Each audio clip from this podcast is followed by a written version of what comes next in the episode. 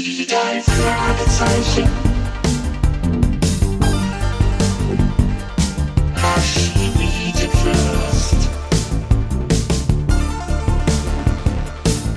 Das ist der Podcast mit Pechling und Andreas Fröhlich. Das ist der Podcast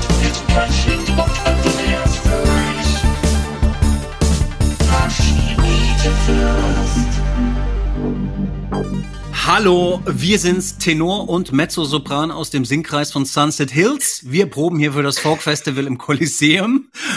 Und damit herzlich willkommen zum Bobcast. Hallo, Andreas. Ich grüße dich, Kai. Hallo. Hallo, hallo. Ja, wir haben äh, für diese Folge, die uns ganz schön beschäftigt hat in der Vorbereitung schon, äh, mal ein bisschen Mhm. Rechercheverstärkung angefordert. Nämlich Autor und drei Fragezeichen Experte Christian Rodenwald ist nachher unser Gast und wir werden mit Ja. ihn, äh, ja, werden ihn mit Fragen löchern. Denn bei der Folge gibt's dann doch ein paar Unklarheiten, gegen uns zumindest so. Wollen wir gleich mal einsteigen und ich lese mal den Klappentext. Völlig crazy neues Konzept. Die drei Fragezeichen. Und das Narbengesicht. Ist das Narbengesicht wirklich blind? Zweifel erscheinen angebracht, nachdem ziemlich sicher ist, dass dieser seltsame Mann bei einem Banküberfall Schmiere gestanden hat. Offene und ungeklärte Fragen haben die drei Fragezeichen schon immer interessiert. Eine verlorene Brieftasche verhilft ihnen zum Einstieg in einen Kriminalfall, bei dem es um weit mehr als nur einen Banküberfall geht. Tja, Tja, so sieht's mal Mhm. aus, wie du immer gerne sagst. Sag mal, Kai, äh, sagst ja du. Ja. Wie findest du denn die Folge? Ja. Also, ja, ich finde, wie finde ich diese Folge? Ich finde, das ist eine, das ist eine sehr schräge und so ein bisschen wilde Folge. Ähm, das geht schon Mhm. sehr stürmisch los da an dieser Bus Bushaltestelle und irgendwie hetzt es dann atemlos durch die Geschichte, wenn auch nicht unbedingt immer fesselnd und spannend, muss ich sagen. Na, na, Ich finde schon. Ja? Ich finde, Naja. das ist schon spannend. Gut, ja, doch. okay, teilweise. Ich finde es eigentlich teilweise dann ein bisschen verwirrender. Ich finde nämlich, dass diese Tendenz, die sie schon in der letzten Folge, also Riff der Haie abzeichnete, nämlich, dass die Buchvorlagen so komplex sind, dass es schwierig wird, den Plot in einer normalen Hörspiellänge unterzubringen, sich Mhm. auch hier zeigt. Ja? Der Erzähler Ja. hat wieder sehr viele Einsätze und muss Brücken schlagen und zusammenfassen. Aber das macht Passetti diesmal ganz Der macht es super und der wirklich- genau, der lehnt sich auch noch mehr nie da so rein. tolle Pausen Ja, gesetzt Die, diesmal. Die Pausen, genau. Nee, das macht, also man hört ihm ja total gern zu, aber so plotmäßig, ja, fällt es einem halt auf. Und man hat dann halt nicht immer so das Gefühl, dass man direkt dabei ist. Ähm, es gibt aber ein paar interessante Szenen, wo man zumindest mal Das äh, ein bisschen ja, mehr mit ja. Peter und Bob abhängen kann und die Dynamik Mhm. zwischen den beiden ein bisschen mehr in den Vordergrund kommt. Äh, Justus Ja. sagt ja auch an der Stelle, dass es ihm lieber ist, dass Bob und Peter zusammen unterwegs sind, ne? wenn er nicht dabei sein kann. Ja, er ist auch ein bisschen, bisschen angepiekt manchmal. Ja, ja, das ist ganz der gut. ist schön herablassen, aber natürlich hat er recht. Ähm, wieder ein paar tolle Sprecher. Äh, Manfred Steffen, Pinkers Braun, der hier sein Fragezeichen-Debüt hat. Und unsere gute Freundin Katharina Braun, hier sensationell als creepige Mrs. Danny Cola mit ihren Wachträumen. Oder Warträumen, wir wissen es Mhm, nicht müssen genau. wir noch mal ja, gucken. genau. Außerdem wird permanent Kaffee getrunken und angeboten und äh, wir erfahren endlich, warum Peter immer so viel Angst hat. Das ist nämlich ganz bewusst. Er hat nämlich seinen persönlichen Ehrgeiz und will mindestens 100 Jahre alt werden. Das fand ich auch sehr schön hier nochmal zu hören. das spielt er Macht auch er so toll, schön. das ist ganz ja. überzeugt. Ja. Ja, Wie findest du die? Du hast es gesagt, okay, das stimmt. Die Folge ist nicht so leicht äh, zu verstehen. Aber wir haben es diesmal zu tun mit äh, Sektenmitgliedern, die eine Bank überfallen, um Waffen zu kaufen. Wir haben Terroristen, die sich verkleiden, was ich irgendwie ganz schön finde. Dann taucht ein bisschen ein zurückgebliebener Wachmann auf, der ausgenutzt wird und der ganz glücklich ist. Und das ist toll gespielt von Richard, dass die drei Fragezeichen ihm helfen. Eigentlich auch hier wieder so eine Beefy Tremaine-Figur Ja, ja, ja. aus dem magischen Mhm. Kreis, der ist ähnlich. Und dann zum ersten Mal eine Figur, Albert Hitfield, ja. Darüber werden wir reden. Mhm. Aber dann taucht auch noch Mrs. De Nicola auf, die die Träume hat. Darüber haben wir jetzt auch gerade schon gesprochen. Aber was für mich jetzt beim Hören eigentlich das absolute Highlight ist, Bob, das erfahren wir, ist in Wirklichkeit gar kein Amerikaner. Das hast du ja schon öfter angemerkt. Ich wollte das nicht immer so richtig wahrhaben, aber jetzt ist es amtlich Bob kommt in Wirklichkeit aus dem Ja, Wedding. es ist dir aus dem tiefsten ja? Kreuzberg. ja, es gibt keinen Satz, den ich nicht berlinere. Es ist ja nicht nur der Dialekt, es ist ja auch die Melodie. Ist mir eigentlich aufgefallen. Also, ich meine, das wäre ja wirklich super bei Emil und die Detektive, aber nicht bei den drei Fragezeichen. Es ist wirklich, das ist wirklich, also als ich das jetzt gehört habe, ich habe die Folge wirklich schon extrem lange nicht mehr gehört. Ich bin wirklich zusammengebrochen vor geil, ne? Lachen, was ich da abliefere. Aber Method Acting wahrscheinlich. Keine Ahnung. Wahrscheinlich. Ja, jetzt mal zu den Facts. Also Originaltitel The Mystery of the Scar-Faced Beggar von M.V. Carey. Am 12. August 1981 erschienen im Original, auf Deutsch 1982 und das Hörspiel wurde veröffentlicht am 10. März 1983. Wie findest du denn das Cover? Ich finde das ein bisschen verrückt, so ein bisschen seltsam. Wer ist das? Ja, ja, da? genau. Das ist eine schräge Sache. Es erinnert mich an irgendwie so ein Prog-Rock-Cover aus den 60ern, Ja, genau. 70ern. Sieht ein bisschen aus wie John Ja, Lennon. ja, genau. Also man kriegt so aus Ja, der, sowas, und ich ja. finde es ja immer spannend zu gucken, wenn Eiger Rasch sozusagen Gesichter verwendet. Wo kommen die her? Wir haben das ja schon beim Doppelgänger Ja. versucht rauszufinden, Ja. der mich immer an Tobey Maguire erinnert. Hier habe ich jetzt tatsächlich was gefunden. Angeblich hat sie dieses Bild von einer Anzeige für eine Krankenversicherung. Ich habe es auch Genau, gesehen, ja, ja. ne? In diesem tollen Ja. Buch, ja, ja. Das äh, ist super. und das ist natürlich Das abgefahren, weil da ist es dann eher so ein bisschen dröge, ja, so äh, hier, ich versichere mich und alles wird gut. Dieses dieses Modell, dieses Stock-Footage-Modell, wie man heute sagen würde. Und das hat sie natürlich dann so ein bisschen angecreept und bearbeitet noch und äh, die Narbe, die Narbe eingefügt. Und es Ja, ja, funktioniert genau. sozusagen eigentlich ganz gut. Und man weiß natürlich, wer, um wen es dann geht, wenn man das Hörspiel kennt. Aber es ist, es ist ein klassischer Eigarage. Man nimmt so ein zentrales Motiv, was nicht unbedingt so die Stimmung der Folge widerspiegelt, aber halt hier auf den Titel geht. Also mir gefällt es eigentlich ganz gut. Ja, und dann haben wir jetzt gleich, und da hören wir rein, eine großartige Eröffnungsszene mit dem Autounfall. Und wirklich, ganz ehrlich, bei keiner anderen Szene am Anfang bin ich so gebannt gewesen wie bei dieser. Sehr atmosphärisch mit dem Regen und dem Gewitter. So hätte ich mir den Hurricane im Riff der Haie vorgestellt.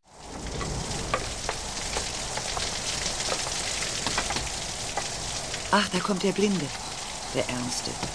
Man trifft ihn in letzter Zeit oft hier in der Gegend. Ich gebe ihm gern etwas, wenn ich ihn sehe. noch ein Platz frei? Ja, ja, natürlich. Kommen Sie, ich helfe Ihnen. So, setzen Sie sich. Ekelhaftes Wetter heute. Oh, bleiben Sie doch sitzen. Das Geld ist Ihnen runtergefallen. Warten Sie. Ich helfe Ihnen. Ich auch. Wir heben es auf. Ha, ha, ha, ha, haben Sie auch alles be beisammen? Meine, meine ganze Tageseinnahme.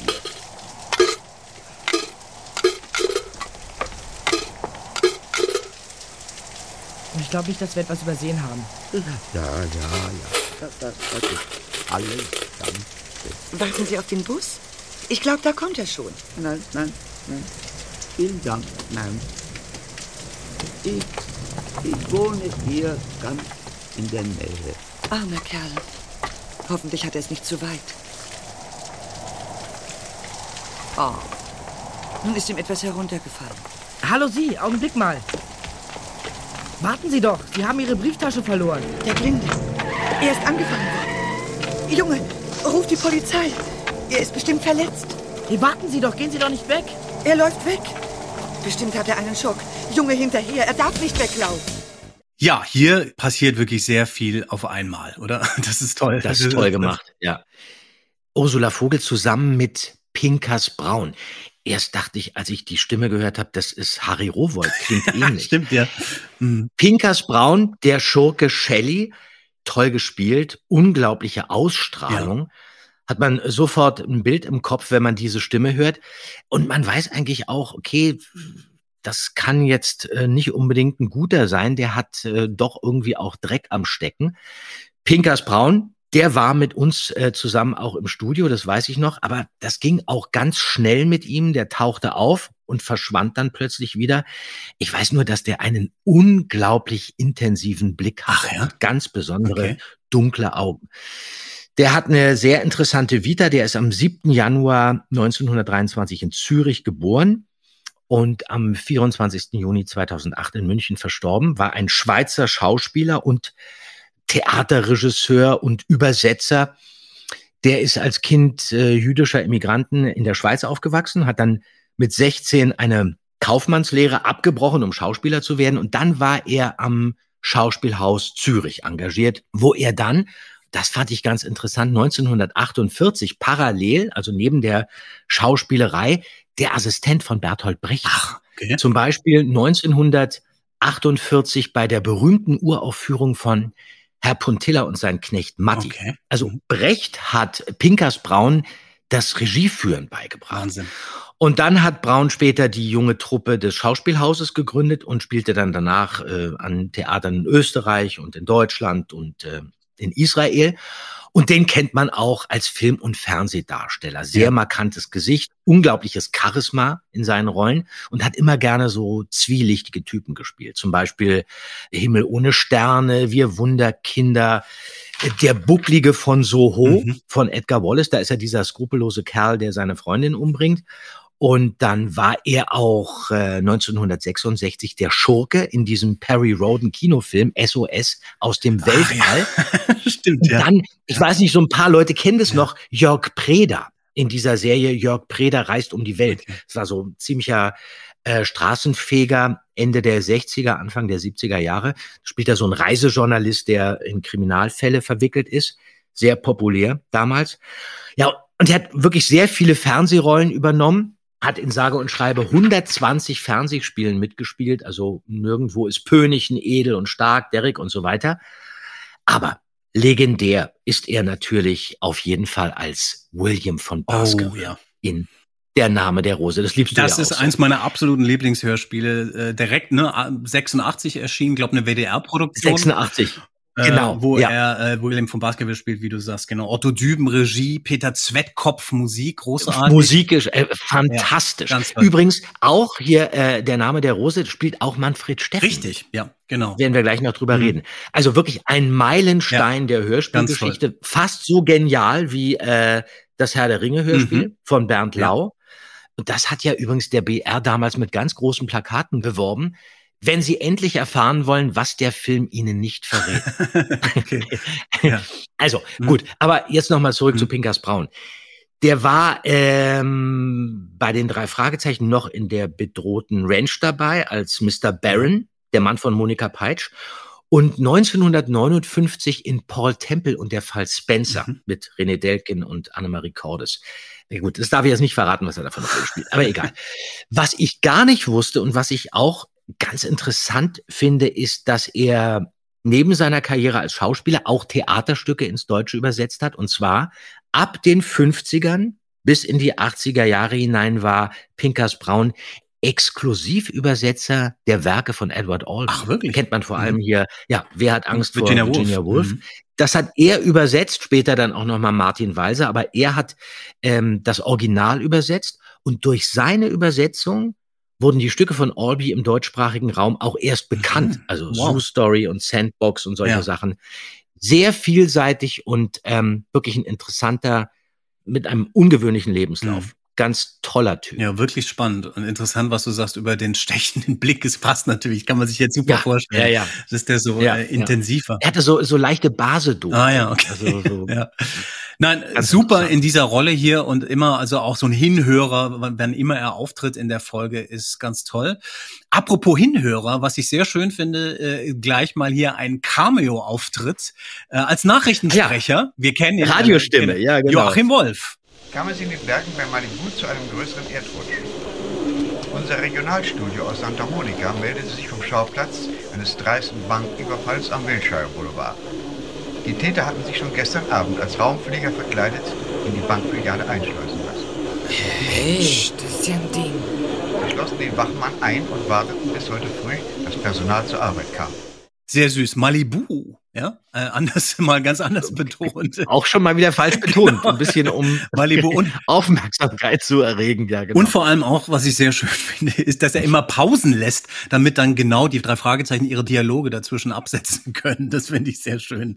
Äh, ja, das hat er wahrscheinlich gemacht, um Aufmerksamkeit zu erregen. wahrscheinlich, wahrscheinlich wieder. Aber sehr schön, Joachim Wolf da äh, zu hören.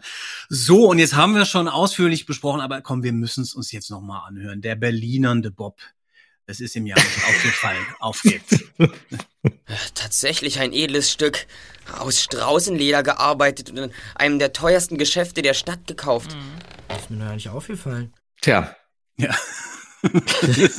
Das ist, das ist, auch gar keinem aufgefallen. Das, das ist nee, so aber ich meine, da muss man doch, also ich muss mal sagen, was machst du Ja, denn da? Das ja, ist ja genau. wirklich, das passt doch überhaupt nicht da rein. Ja, genau. Aber Frau Körting dachte, nein, das ist authentisch, lass den mal ein bisschen. Ja, das ist ja, hat Berliner. ja auch was, genau. Aber so, ja aber es ist, nein, es ist schrecklich.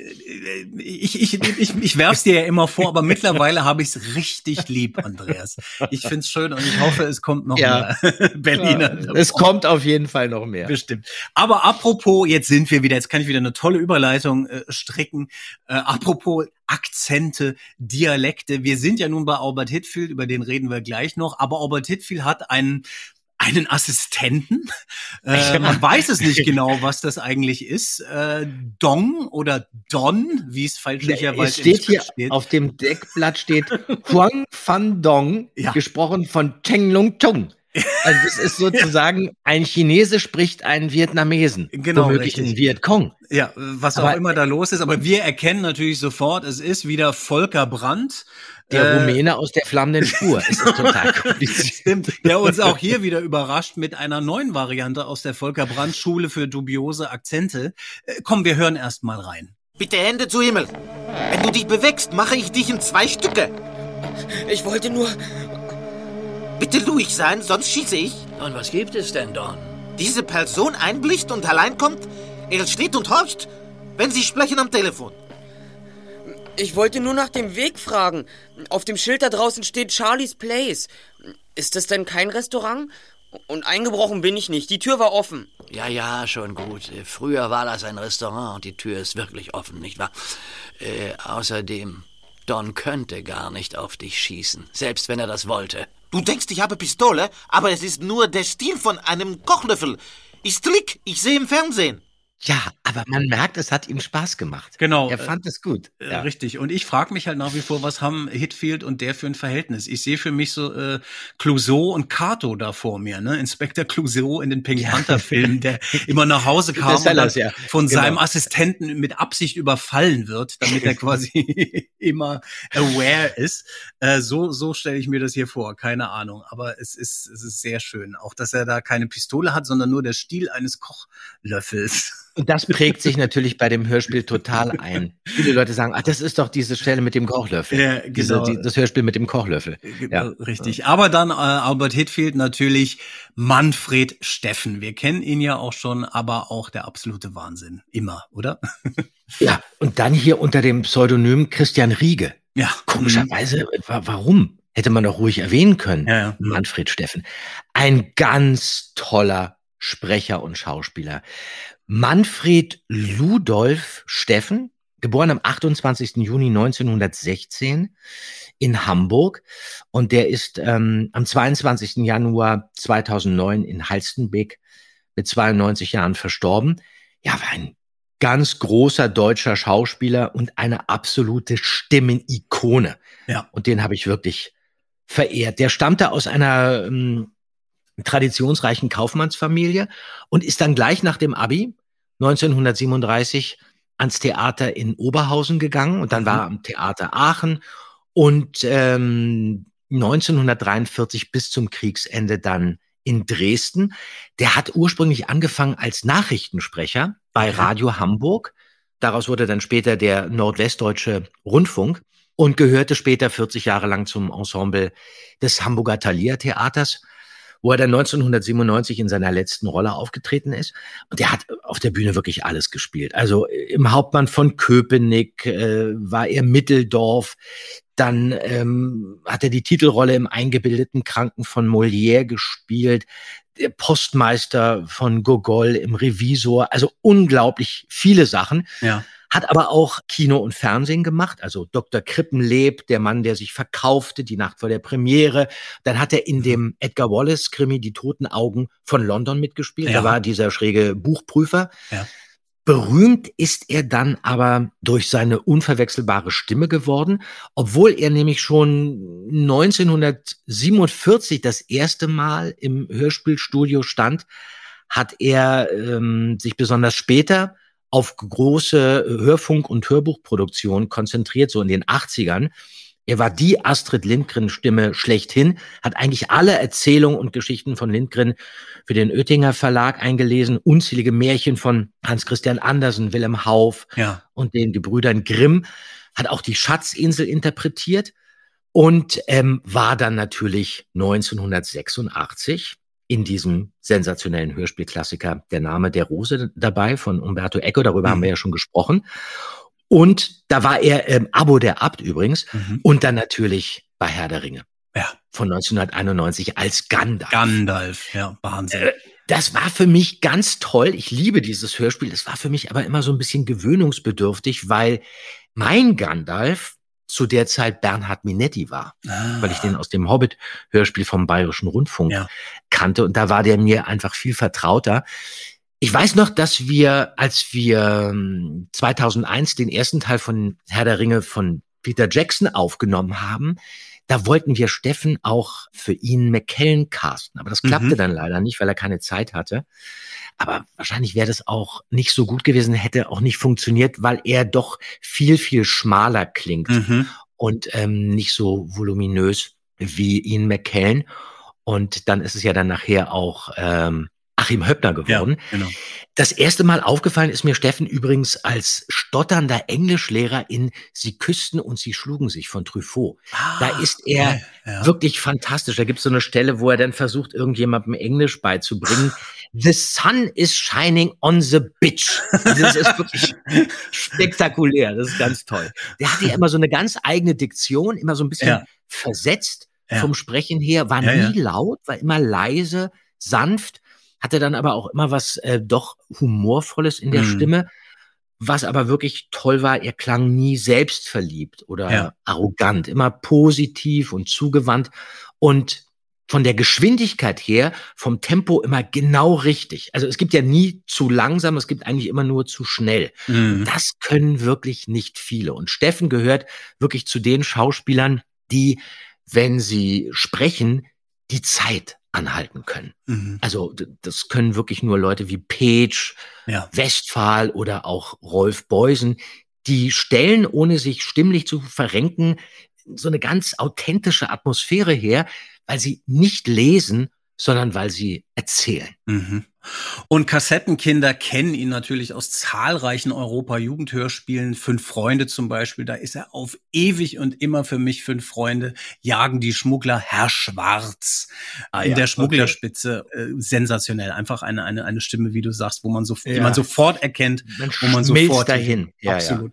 So, und jetzt hier sehr interessant. In dieser Folge gibt es eine lustige Stelle, die ihn direkt betrifft, nämlich ein Unterschied zwischen original alter Abmischung und Neuabmischung, was nachträglich geändert wurde. Hier müssen wir in zwei Stellen mal reinhören. Die erste ist hier, Albert Hitfield liest die Karte und Manfred Steffen macht da einen lustigen kleinen Interpretationsfehler. Danke. Mhm. Die drei Detektive. Drei.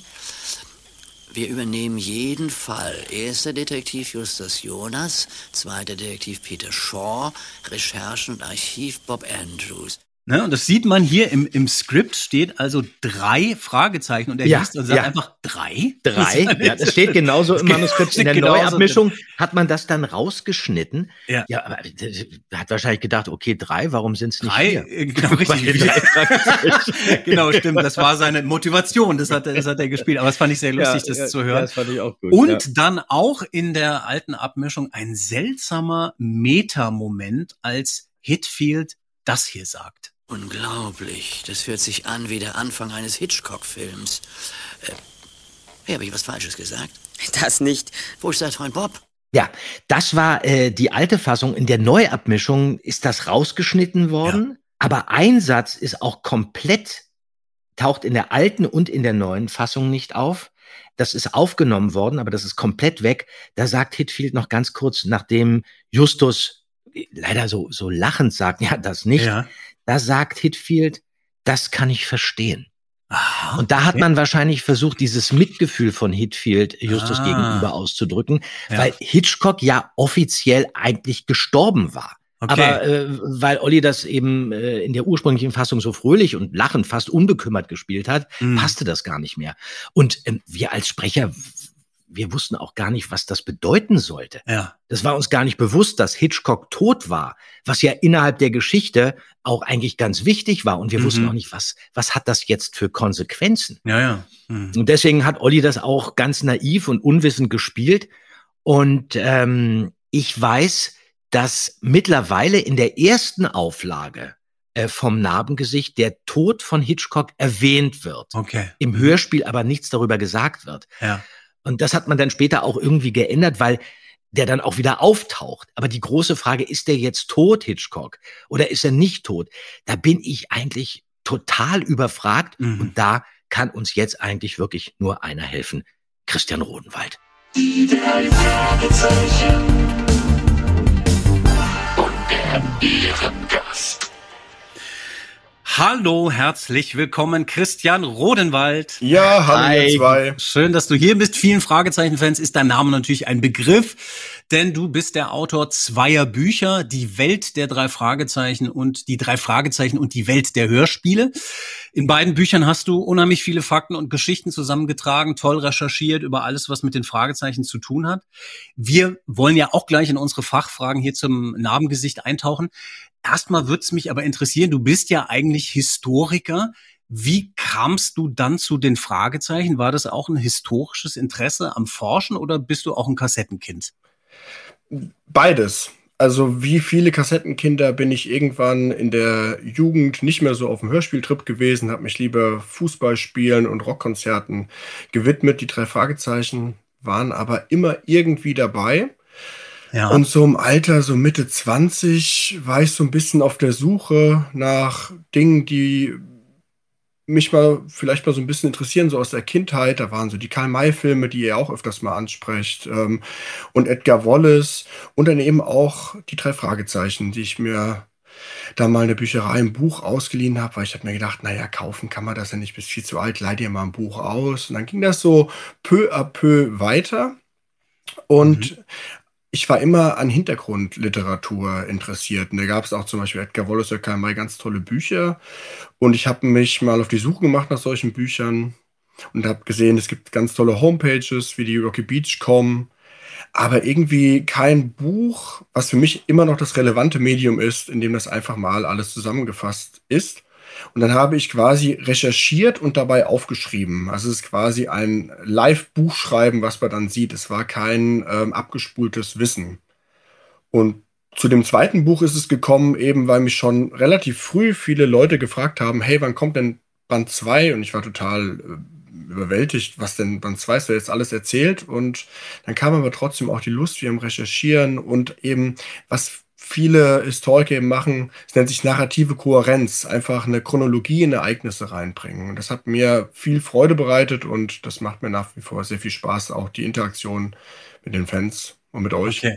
Du, äh, Christian, das äh, passt doch total gut, wenn du jetzt hier der Fachmann äh, des Buches bist. Mhm. Ähm, eine Frage nämlich, als die Erstauflage des Buches dieses Falls hier Narbengesicht erschienen ist, da war auf einmal plötzlich was anders.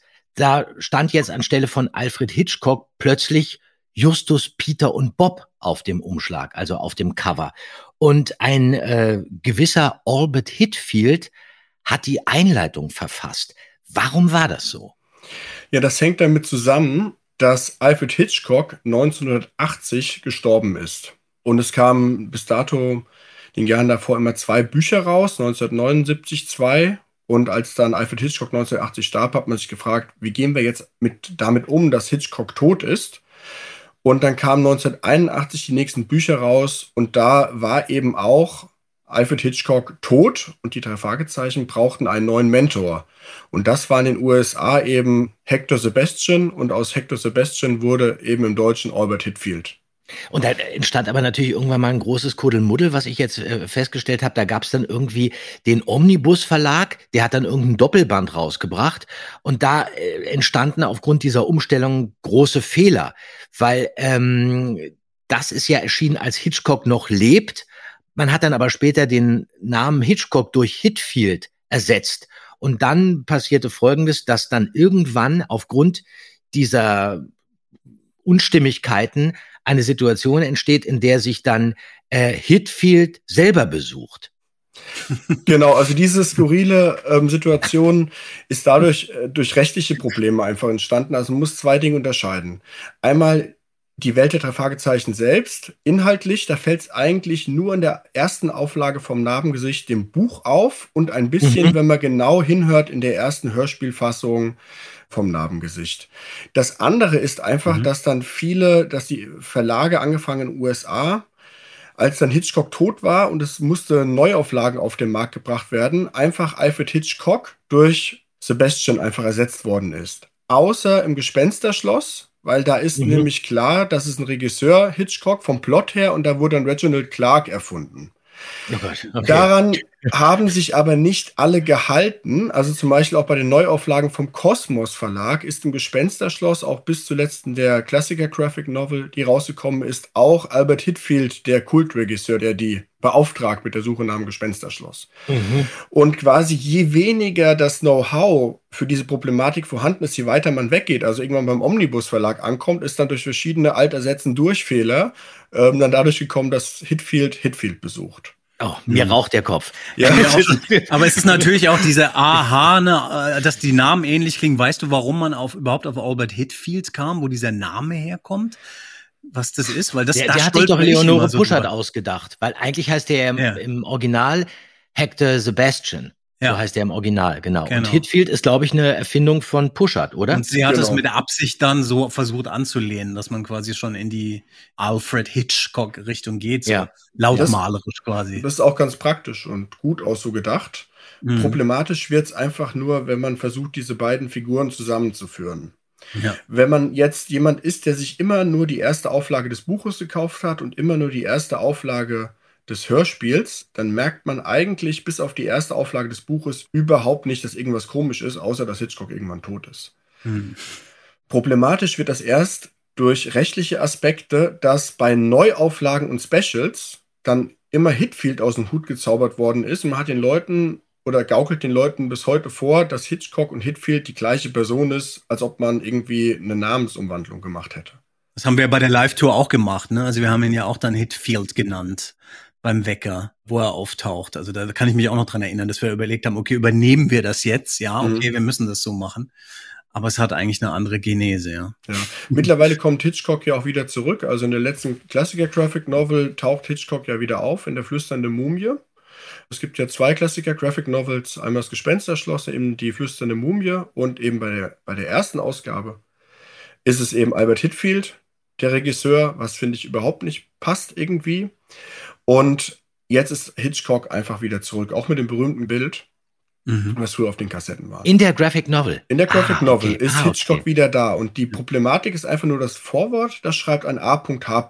weil man nicht einfach behaupten kann, dass mhm. Hitchcock das, ah, das Vorwort geschrieben hat. Clever. Das ist natürlich mhm. nicht schlecht. Aber ah, ja. man kann ja theoretisch auch Helmut Kohl in einem Hörspiel auftauchen lassen oder jetzt eben Alfred Hitchcock, das ist einfach eine historische Person. Und ähm, da wird man jetzt wieder ein bisschen mutiger, was mich persönlich sehr, sehr freut. Mhm. Ja, natürlich. Wobei Helmut Kohl als Mentor der drei Fragezeichen, das ist ja ein. Da hätte ich dann den Veto eingelegt. ich auch, ja, würde ich auch sagen. Oh Gott, nein, ey. Hilfe, ja. Lasst uns doch mal ganz mhm. kurz mhm. noch mal einen Blick ins Hörspiel äh, werfen und vielleicht auch noch mal einen kleinen Ausschnitt äh, hören, denn hier sind natürlich auch äh, einige Sprecher dabei, die wir äh, noch nicht uns genauer angeguckt haben. Wenn wir zum Beispiel mal bei den der Nikolas vorbeischauen, da sind Eileen und da ist Ernie. Ernie, hast du Mr. Hitfield zum Boot rausgerudert? Ja, aber ich habe seine Brieftasche nicht gefunden. Im Ruderboot ist sie bestimmt nicht. Wieso fragst du? Warum kommt Mr. Hitfield nicht selbst? Ja, Helmut Ziel als Ernie, den kennen wir auch noch aus dem Ameisenmensch. Der war ähm, dann zuletzt, glaube ich, im Weißen Leopard als Larry Conklin zu hören. Das ist ein ganz toller Schauspieler. Der ist am 6. Oktober 1954 in Meldorf geboren und hat auch wirklich eine ganz interessante Biografie. Der ist am Lütjensee bei Hamburg aufgewachsen und sein Vater war Polizist. Und dann ist er mit 16 Jahren von der Schule geflogen, der Zier, woraufhin ihn sein Vater rausgeschmissen hat. Und dann war er eine Zeit lang obdachlos und ist dann irgendwann in Amsterdam gelandet, so äh, in den Anfang der 70er Jahre und da ziemlich unter die Räder gekommen. Also richtig so mit Sex, Drugs und Rock'n'Roll. Hat dann aber eine Regieassistentin kennengelernt, die ihn für die Schauspielerei begeistern konnte. Und so hat er dann zum Glück doch noch die Kurve bekommen. Und darüber erzählt er in seiner Biografie die 2020 veröffentlicht wurde. Follow the Sun, der Sommer meines Lebens. Und ähm, das erinnert so ein bisschen an dieses Buch. Ich weiß nicht, ob du das kennst, Kai. Oder Christian, vielleicht kennst du das auch. No One Here Gets Out Alive von Jerry Hopkins. Das ist diese erste Jim Morrison-Biografie. Ja, ich wollte gerade sagen, Jim Morrison. Ähnlich ja. geschrieben. Also wirklich okay. ganz ein tolles, tolles Buch. Ja. Der war auch lange äh, mit Dolly Dollar verheiratet, der Helmut mhm. Ziel. Hat äh, Theater gespielt, ähm, unter anderem den Willy Lohmen in ja. äh, Tod eines Handlungsreisenden und hat Miller? dafür dann 2018 mhm. den äh, Integer-Preis erhalten. Und dann hat er natürlich wahnsinnig viel äh, Film und Fernsehen gemacht. Eigener Herd ist Goldes wert mit äh, Stefan Orlak und Marie-Louise Majan. Das war sein Debüt. Ja, und dann war er Hauptdarsteller in der Fernsehserie Flug in die Hölle, Max Wolkenstein, Rotlicht, Tisch und Bett, Zoff und Zärtlichkeit, tausend Sachen gemacht.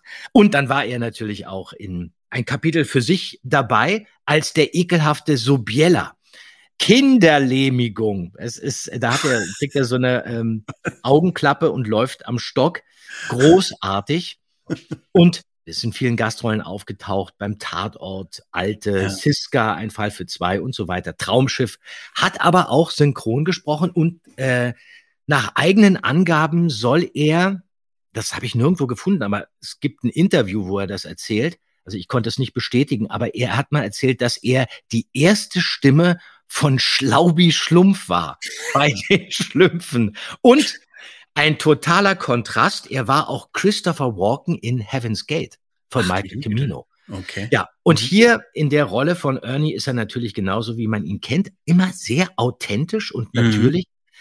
Und ähm, der macht nichts mit seiner Stimme. Der klingt eigentlich auch immer mhm. gleich.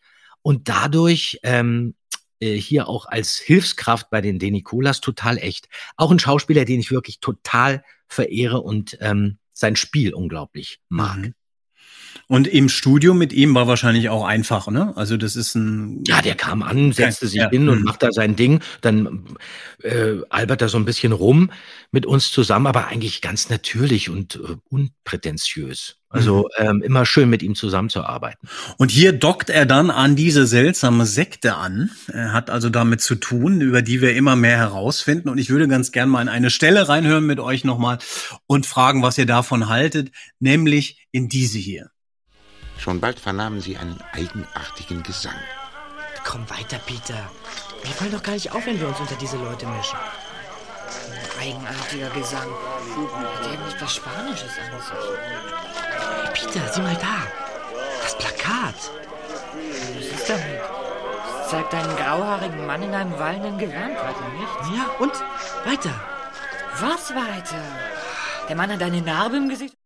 So, sehr interessant. Und hier gibt es jetzt im Skript eine der wenigen Anmerkungen, die Francis ab und zu mal hat zu den Ja, ja, genau. Ja, hier schreibt ja. er nämlich, die versammelte Gemeinde gehört eher nicht christlichen, einer nicht christlichen Sekte aus Venezuela an. Melodie ist rhythmisch stark betont, klingt aber feierlich. ja, ich finde, die klingt total feierlich. Wie findet ihr die denn? ich, also ich finde, das klingt nach Native Americans irgendwie. Ja, total. Da null Venezuela-Assoziationen. Und dieses Stück taucht auch auf äh, bei Robinson Crusoe, diese mhm. legendäre Aufnahme von 1971. Ja, ja, ist toll. Tolles Stück. Also wenn ich es richtig in Erinnerung habe, da hat Heike Dine Körting das auch in Amerika live aufgenommen auch. Wirklich? Ja, also das ist ja eine interessante Info. Also ich hatte das Ach, irgendwo wow. mal gelesen, das war jetzt für, mein, für meine Bücher nicht so relevant oder ich hatte das nicht für so relevant gehalten. Also sie war auf Ja. jeden Fall in Amerika und da hat man vor Ort dann solche Gesänge aufgezeichnet und dann auch immer wieder verwendet. Also deswegen ist schon was ziemlich Wertiges. Und diese Kult, dieses Kultthema, also religiöser Kult und so, Christian, ist das ähm, taucht ja immer mal wieder Mhm. auf bei den bei den Fragezeichen, aber auch sehr unterschiedlich dann immer, ne? Ja, es taucht vor allem auch bei der Autorin Mary Carey oft auf. Ähm, Ja. Also wenn man sich anschaut, so die letzten Folgen, Singende Schlange, Magischer Kreis, und jetzt auch das ja, Narbengesicht. Ja, ja. ähm, und auch, wenn man so will, Bedrohte Ranch, da sind auch irgendwelche okkulten Sachen dran. Da hatte Carey einen Hang zu. Eine ganz interessante Sache, die ich bei Recherchen herausgefunden habe zu einem Buch, was noch nicht draußen ist, an dem ich noch arbeite, dass ähm, Carey am Anfang versucht hat, sowas wie falsche Priester zu installieren. Aha, Mhm, okay. Also auch zum Beispiel der Karpatenhund ist ganz, ganz ursprünglich eine Folge, da geht es eben um einen Phantompriester. Und da hat aber Random House reingekrätscht und hat gesagt, es gibt ein paar No-Gos. Man dürfte ähm, so uramerikanische Dinge wie die Mutter, die Flagge und dann auch den Apfelkuchen auch, wurde auch gesagt. Warum Was? Apfelkuchen? Jetzt wird's, aber jetzt wird's interessant. Ähm, Apfelkuchen, ich weiß nicht, American Pie. Und Ja. dafür gibt's den Kirschkuchen oder was? Ähm, das nee, ja. das glaube ich nicht. Ähm, vielleicht war auch der American Pie einfach nur ein Witz. Und dann eben auch, dass man sagt, man darf keine Religion, also über Religion darf man sich nicht lustig machen. Wenn so ein Priester mal auftaucht, einmal ginge das, aber so wie sie das geplant hätte, würde man sich eben über die Kirche lustig machen. Und wenn man Mhm. das weiß und den Karpatenhund ähm, aufmerksam hört, dann merkt man auch, dass diese Szene in der Kirche eigentlich dann dadurch Sinn ergibt, weil das ist quasi ein Rest aus dieser Urstory. Weil, ah, wo Justus in die Kirche flüchtet. Genau, weil sonst Ah, tauchen ja, Kirchen okay. und so Religionen ja nie auf. Ähm, also es, Ja, es wird auch okay. nie erzählt, da ist die Kirche von Rocky Beach. Also es wird Mm. nie wirklich begegnet, also erst viel, in viel späteren Folgen. Und ihr hattet es ja auch bei der singenden Schlange angesprochen, ähm, dass es so ein Ok Okkultkreis ist. Ähm, Ja. Und das zieht sich eben ähm, bei Carrie einfach durch. Was ganz toll ist, ähm, jetzt haben wir ja dich wirklich als absoluten Fachmann hier. Laut Hörspielforscher.de, was ich rausgefunden habe, soll Horst Stark hier auch in dem Hörspiel auftauchen als Terrorist. Hast du da irgendeine Information? Jetzt bin ich mal gespannt, was Nee, du sagst. Weil ich also- habe das ja wirklich rauf und runter gehört und die Stimme von Horst Stark kenne ich nun wirklich in- und auswendig. Ich habe den nicht entdecken können. Also da muss ich sagen, Schuster bleibt bei deinen Leisten. Also Hörspielforscher und auch die Pizzafüchse sind einfach Benchmarks. Ähm, das ist eher sowas, wo ich da mal nachschlage und gucke, Ja, die weil sind toll. Ich liebe das. es hat auch ganz, ganz lang gedauert, bis ich überhaupt geschnallt habe, dass Pinkers Braun am Anfang auch das Narbengesicht spielt. Da muss man wirklich auf solche Sachen Mhm. Ja. achten. Das ist Und- hier aber auch wirklich toll, wenn wir die Originalmanuskripte von Frau Körting haben, da steht das eben drin. Ja. Shelley Mhm. und dann Pinkers Braun. Deswegen, Aber anhand der Manuskripte kannst du wirklich das Hörspiel manchmal auch besser verstehen, weil Ja. die Rollennamen eben wirklich Mhm. auftauchen. Und apropos Horst Stark, ich hätte ja gedacht, dass es eventuell diese Rolle des Strong ist, die der vielleicht sprechen könnte. Denn da haben wir keine Credits hier auf den, auf den Skripten. Also Strong, der diese Ware dann ha haben will beim Belauschen. Äh, wir hören mal ganz kurz rein. Na schön, Strong. Ich verstehe ja, dass Sie erst mitmachen, wenn Sie Geld sehen. Aber wir müssen die Ware prüfen. Und die muss einwandfrei sein, verstanden? Sie ist einwandfrei. Aber Ihre Burschen seht mir nicht so aus, als ob ihr da zuständig seid. Warum halte ich mich überhaupt mit euch auf?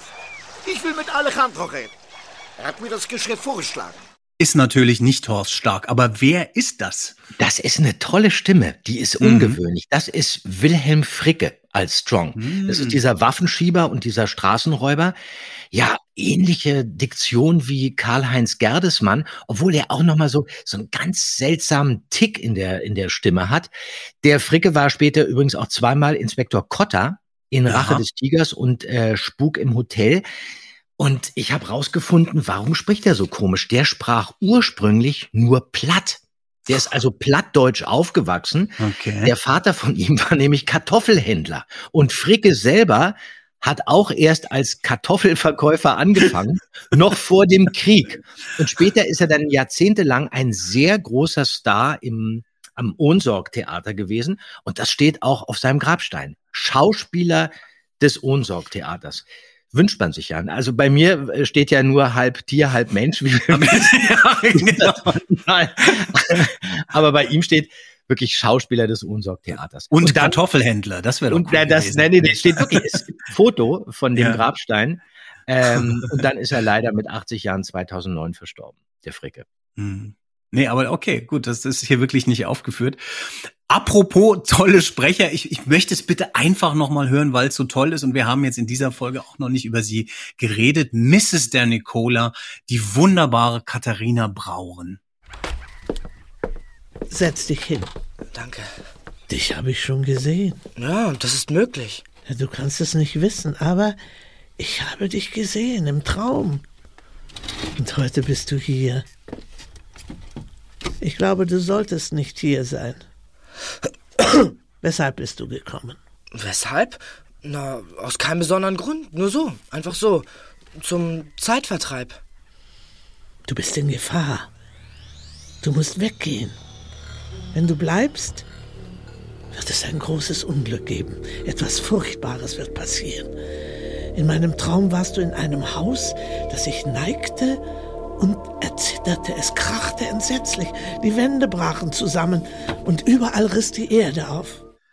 So, und hier wieder, wieder eine andere Farbe von ihr, ne? Also wir haben sie ja im Karpatenhund schon und mehrmals schon gehabt, immer so ein bisschen verhuschter und schriller und hier ist es aber ganz zurückgenommen irgendwie. Ja, und da erinnert sie mich total an des Teufels Großmutter in diesem Märchen.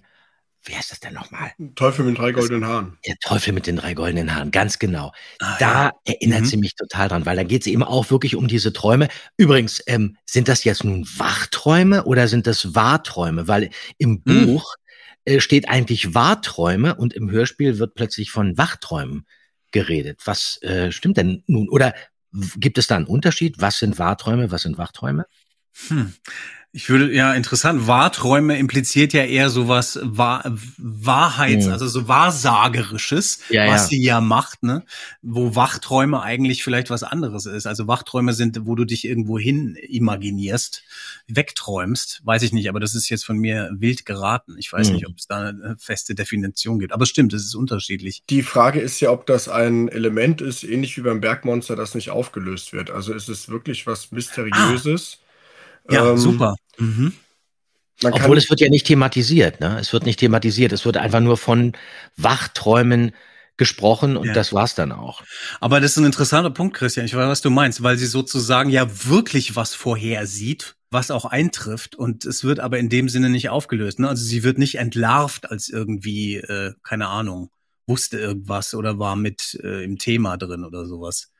Ja, es gibt ja zwei Szenen. Also einmal die erste, in der sie sagt, was passiert ist. Das kann Ja. sie auch einfach beobachtet haben, obwohl Das das, stimmt. auch unglaubwürdig ist, dass der ähm, Tuckerman als Bettler verkleidet herumläuft, aber es ist ja nicht ausgeschlossen. Und dann schaut sie ja wirklich einmal oder sieht etwas im Traum, was dann wirklich eintritt. Das kann Mhm, natürlich auch genau. einfach nur Zufall sein. Ich meine, es gibt ja viele Zufälle bei drei Fragezeichen, auch gerade in dieser Folge. Es sind aber, sage ich mal, wenige Stellen, wo das so offensichtlich ist und das auch offen Mhm. bleibt. Ich finde das auch gar Aber nicht es schlimm. spielt auch überhaupt keine Rolle, ne? Es spielt Mhm. überhaupt keine Rolle. Es werden einfach nur diese Träume formuliert und das war's dann. Es wird ja gar nicht hinterfragt, warum, wieso, weshalb. Ja, ja, genau, das meine ich. Also es gibt Hm. da dahin keine Auflösung. Deswegen ist es Nein. schon interessant, das bisschen mit dem Bergmonster irgendwie gleichzustellen, mit diesem über, Mhm. einem übernatürlichen Element, was sozusagen nicht von Justus am Ende wegrationalisiert wird. Äh, das stimmt. Interessant ist es schon, finde ich, weil es weckt die Frage auf, auf Mrs. der Nicola quasi so wie der Mönch mit der Peitsche mäßig das Große im Hintergrund ist, was das alles Mhm. steuert.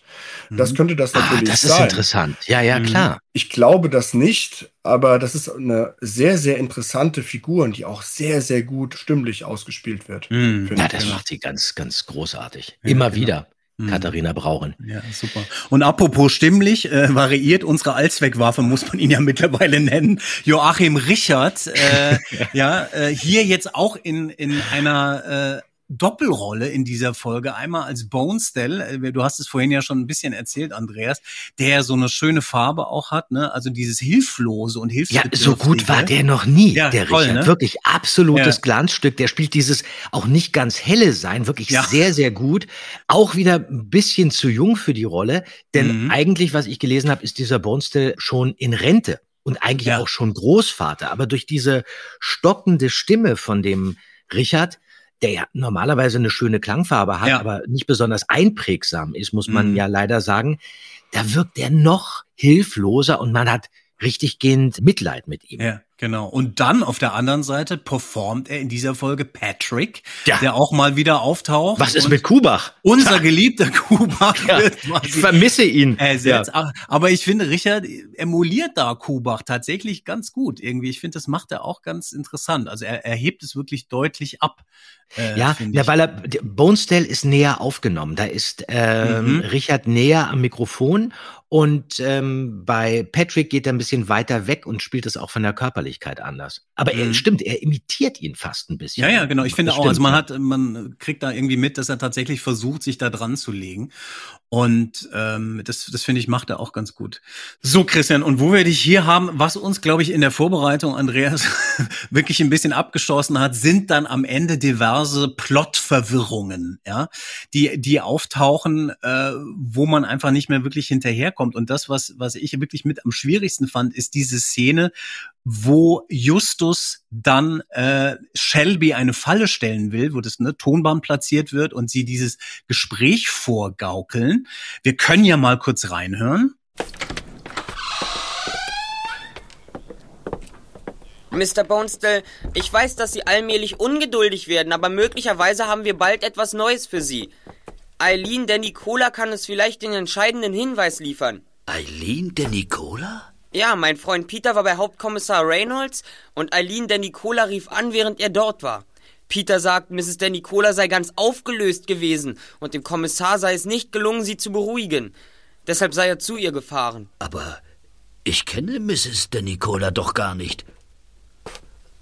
Was sollte sie mit dem Bankraum zu tun haben? Da gibt es irgendeine Verbindung. So viel wissen wir sicher. Also Justus gaukelt hier das Gespräch vor und sie erfinden etwas über Mrs. Denicola, beziehungsweise Bonestell soll sagen, dass er Mrs. Denicola gar nicht kennt. Deswegen spricht er das auch Eigentlich. mit dieser lauten Stimme. Ja, ja, Richtig, genau. Mhm. Und da bin ich jetzt ganz ehrlich raus. Also ich habe diese Finte nicht wirklich kapiert. Wa warum machen die das und wie funktioniert das? Blickt ihr da noch durch? Du, Christian, was passiert? Ja, warum soll er ihn davon überzeugen, dass er Ja. die Denikolas nicht kennt oder Mrs. Denikola nicht kennt? Die Frage kann ich in dem Sinn auch nicht beantworten, weil Aha, ich glaube, gar, jetzt kein, gar keinen Der Sinn Fachmann gibt. ist ratlos. Na, das finde ich doch gut. Ich habe schon gedacht, ich, ich bin doof. Ich müsste es doch eigentlich wissen. Ich war ja dabei. Aber Es ist eigentlich ja nur eine Brücke, um Tuckerman dahin zu locken. Und wie Ja. ich das verstehe, soll Tuckerman denken, dass die Denicola in dem Mhm. Braten gerochen hat die Polizei angerufen hat. Aber auch das würde ja keinen Sinn geben, weil dann müsste er ja eigentlich der Polizei direkt in die Arme laufen. Weil wenn die Denicola Reynolds schon angerufen hat, dann müsste doch eigentlich die Polizei kommen und dieses Schiff sicherstellen.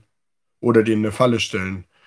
Ich muss allerdings sowieso gestehen, dass ich drei Fragezeichen-Folgen im letzten Drittel meistens abschalte, geistig. was? Jetzt, Moment mal, jetzt du kannst jetzt gleich nach Hause gehen. Jetzt wird's interessant. Ich bin ja Also schon wird jetzt- ist ruhig. Ja, oh mein Gott. Wen haben wir denn hier eingeladen? Bob, ruhig, lass ihn ausreden. Na, Also es ist, es ist so, man, ähm, so ein Fall wird meistens wunderschön aufgebaut und man sieht ja auch jetzt hier beim Hörspiel vom Narbengesicht, also die Atmosphäre von den Eingangsszenen und die ganzen handelnden Personen werden wunderbar Absolute eingeführt. Weltklasse. Und äh, die erste Hälfte ist richtig toll. Ja. Und dann ähm, hat man wie so ein Inselhopping von Szene zu Szene. Ja. Und man braucht dann wieder das Ende, dass man sagt, ach so, das ging ja um Waffenschmuggel und die waren das und das und Mhm. das. Das heißt, das letzte Drittel erkläre ich mir immer so eine Art Retrospektive, wie das am Ende ausgegangen ist. Ich könnte jetzt ähm, Mhm. so dieses Mitraten und Miträtseln, das habe ich noch nie gemacht. Das Oder nicht funktioniert ja auch in den seltensten Fällen.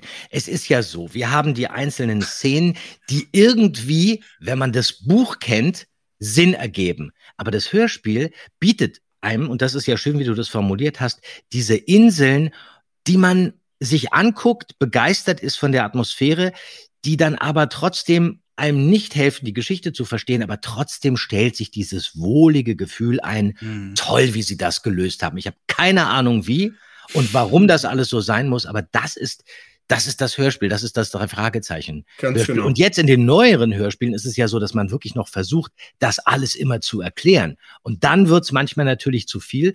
Jetzt hat man ja auch viel mehr Zeit zur Verfügung. Und das führt dazu, dass Ja. endlose Monologe gehalten werden, die immer so ein bisschen die Spannung raus. Also ich finde ja ganz toll, dass die Kinder oder Jugendliche da ernst genommen worden sind. Also man hat, wusste quasi am Ende, der Ernie ist eben nicht so der kleine Junge, der so ein bisschen Schiffe anstreicht, sondern einfach jemand aus der Sekte und der Tuckerman ist der Böse und dann Der Bonestell ist der Gute. Ja. Der Bonestell ist der gut und dann dreht man die Kassette wieder um und achtet dann genau auf diese Personen.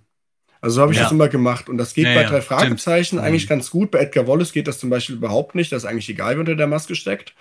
Ähm, es gibt gar keine Hinweise. Aber bei drei Fragezeichen kann man schon drauf achten. Der Tuckerman gibt schon auch Hinweise, dass er einfach ein Arsch ist.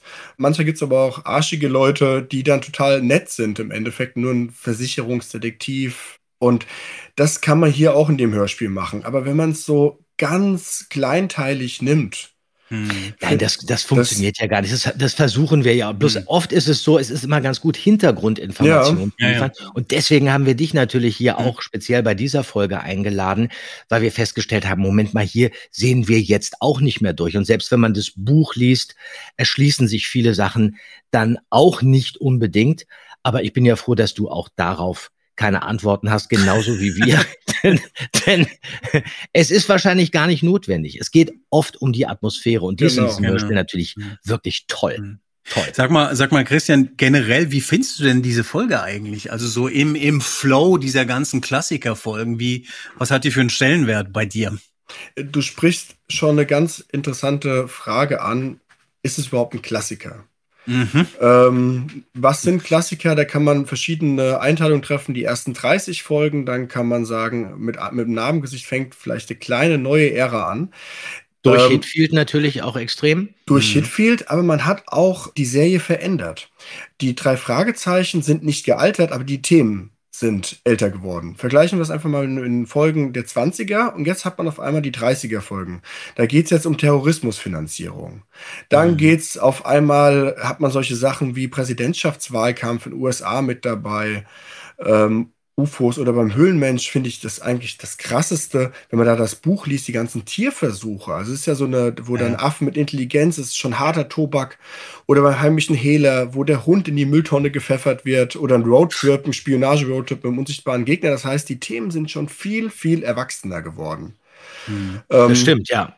Aber auch schon bei Riff der Haie war es ja auch schon sehr heutig und sehr modern plötzlich. Da geht das ähm, in die gleiche Richtung. Es ist ein Umweltkrimi. Da merkt man, ähm, Aden tendiert so ein bisschen dahin. Auch immer mit der Verwebung von ähm, historischen Begebenheiten. Auch ein interessanter Unterschied, wo du gerade das Riff der Haie ansprichst. Aden nimmt immer irgendwelche Dinge, die in der Geschichte tatsächlich stattgefunden haben, wie dieser Angriff da von dem japanischen U-Boot auf das Festland. Und Carrie erfindet immer irgendetwas komplett neu, wie jetzt diese Sekte oder irgendeinen Staat und so weiter. Und als Kind habe ich immer lieber solche klassischen Gruselfolgen gehört. Phantomsee, Superpapagei oder ähm, So Teufelsberg. kannte man die drei Fragezeichen Mhm, genau, natürlich ja. auch, ja. Ja, nee, es wird dann, es wird dann komplexer. Ich freue mich schon auf die Folge, die drei Fragezeichen lösen den Nahostkonflikt. Da steigen wir dann richtig ein. Und machen vielleicht hier mal den Deckel drauf äh, für heute. Da war jede Menge dabei und es war toll, Christian, dass du dabei warst für uns. Wir müssen Absolut. dich vielleicht Ja, auch vielen immer noch mal einladen als Joker. Ja, gerne. Ja, gerne. Und wir wollen natürlich den Bobcast-Hörern auch nochmal deine Bücher ans Herz legen. Natürlich die Welt der drei Fragezeichen und die drei Fragezeichen und die Welt der Hörspiele. Absolut lesenswert. Und wir sagen Tschüss und macht's gut. Tschüss. Macht's gut. Ciao.